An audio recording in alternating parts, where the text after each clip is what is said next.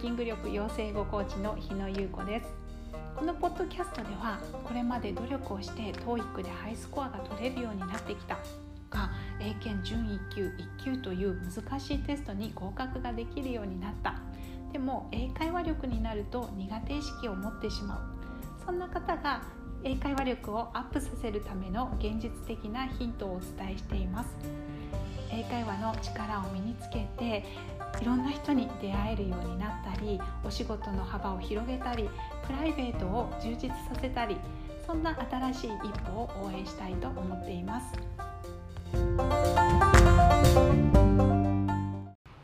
皆さんこんにちは。スピーキング力養成語コーチの日野優子です。今日は英語の敬語表現とか丁寧な言い方をどのように考えて身につけていくかということについてお話をしてみたいと思います。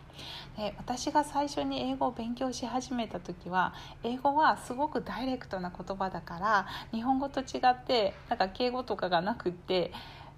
楽だよみたいなことを聞いたことがあるんですけれど実はそんなことは全然なくってやっぱりその英語には英語特有のま、敬語日本語にすると敬語っていうかな相手をこう尊重する相手のことを気遣うような表現っていうのはたくさんあります。そして特にあのお仕事とかあので英語を使われる場合はそういった表現を知っておくっていうことは円滑な人間関係を結ぶためにとても有効なんだろうなっていうふうに考えています。でじゃあその敬語表現ですけど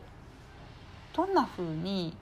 身につけていけばいいの？っていうことなんですよね。でよく書店にこういうふうに言いましょう。こういうシチュエーションではこういうふうに言いましょうっていうフレーズ集みたいなのがいっぱい売っていたりすると思うんですね。ビジネスの世界ではこういうふうに言います。とかこんなシーンではこの言葉を使いましょう。でもちろんそういう本も使われてもいいと思うんですけれどあの問題はそのシーン限定もしフレーズを丸暗記してそのシーンと結びつけてしまうともうそこの、えっと、1点の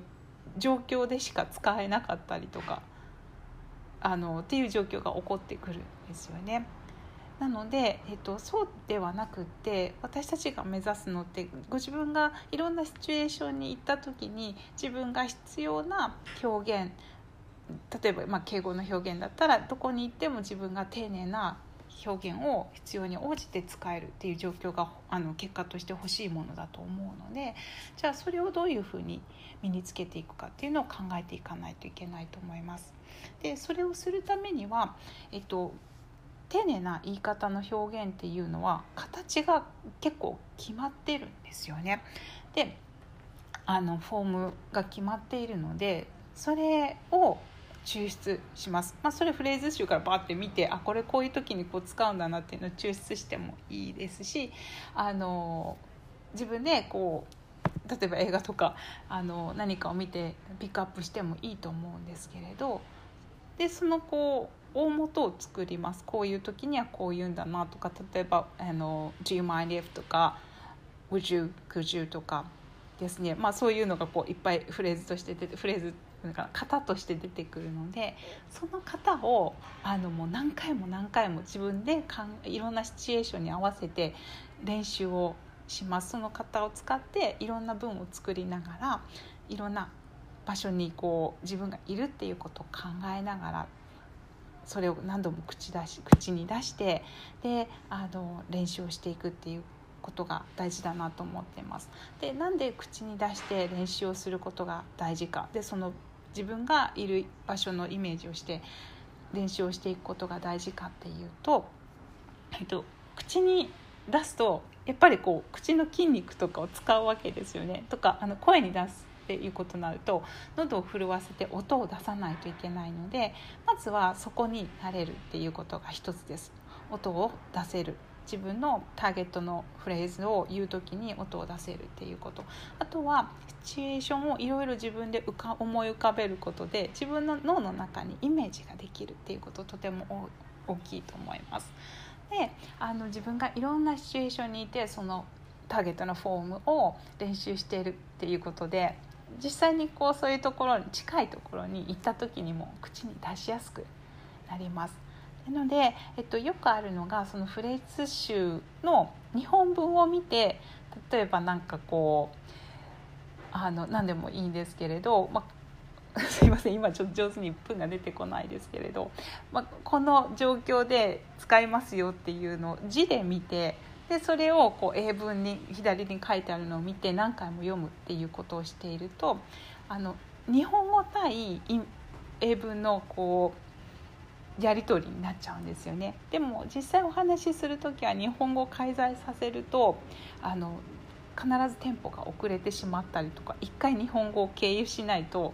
英語が話せないっていうこう頭の構造になってしまうのでできるだけその場に自分がいるっていうことをイメージしながらターゲットになる文系とかそのフォームを練習するようにしてみてください。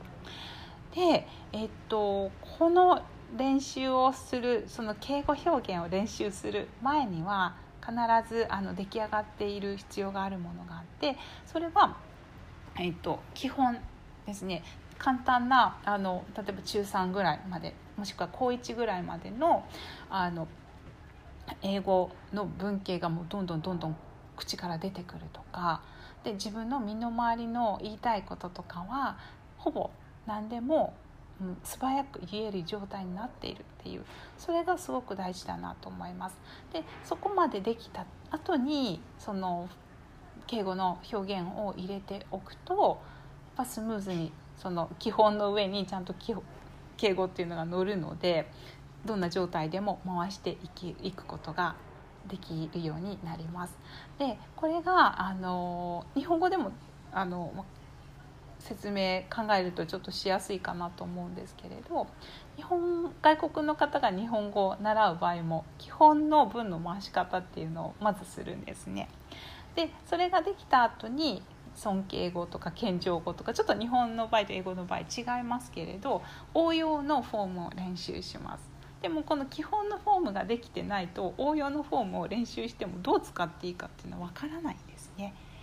であのもう2つのことを基本のことしないといけないわ応用のことをしないといけないわっていうことでも頭がぐちゃぐちゃになってしまう。エネルギーがもういろんなところに分散されてしまって余計効率が悪くなるのでまず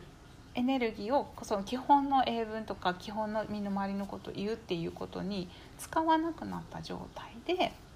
敬語っていうのを入れる。あの丁寧な表現を入れるっていうことがあの大事なんじゃないかなと思います。はい、今日はちょっと長くお話をしてしまいましたがこの敬語の表現ですねについてちょっと考え方をお伝えしてみました。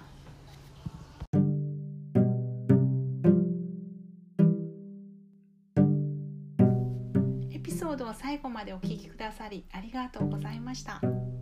の放送があなたのお役に立ったなと思われたら是非配信登録の方よろしくお願いいたします。ただいま英語力頑張ってついてきたんだけれど英会話に苦手意識があるそんな女性の方に向けて無料の体験セッションを行っています。体験セッションでは英会話を学習する時のゴールのう一つは英会話実際の英会話をお話しされる時にどこに詰まりがあるのかそしてどこに強みがあるのかその整理を行っています。ご興味のある方はショーノートにリンクを貼っておりますのでそこからお申し込みください。もしくはあのショーノートにまたサイトのリンクを貼っておりますのでそこから直接メッセージもいただけます。それでは本日もありがとうございました。